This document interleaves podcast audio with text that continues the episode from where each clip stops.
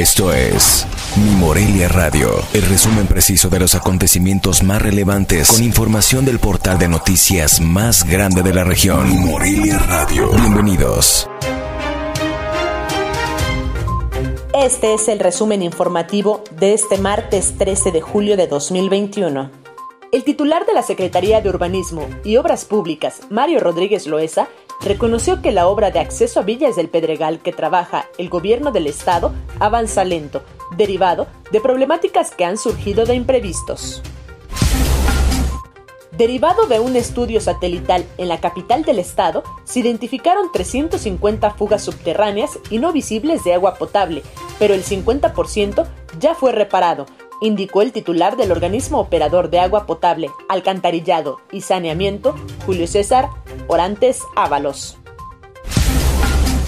Una posible tercera ola de contagios de COVID-19 podría afectar a las actividades del sector turístico de Michoacán, pues se tendrían que, por ejemplo, reducir los aforos con los que trabajan hoteles y restaurantes, reconoció la titular de la Secretaría de Turismo del Estado, Claudia Chávez López.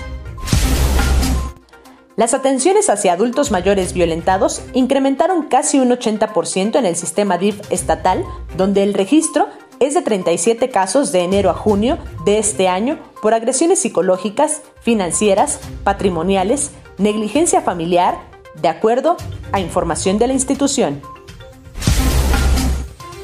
Ante la situación de inseguridad que se vive en los municipios de la región de Tierra Caliente, el titular de la Secretaría de Desarrollo Económico de Michoacán, Ricardo Bernal Vargas, aseguró que por el momento no se tienen reportes de algún cierre definitivo o que empresas decidieran emigrar a otros estados.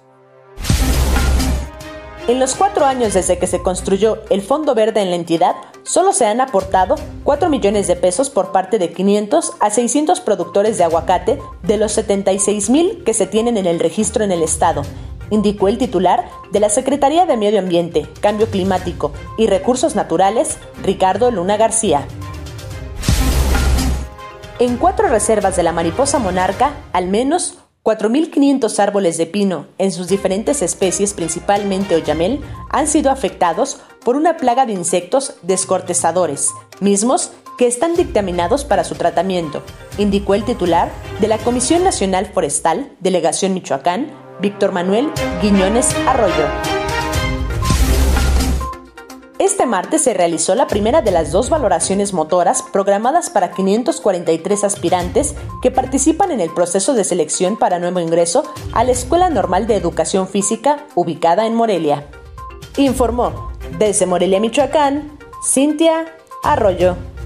Esto fue Mi Morelia Radio. Te invitamos a que estés siempre bien informado. www.mimorelia.com Mi Morelia Radio. Hasta la próxima.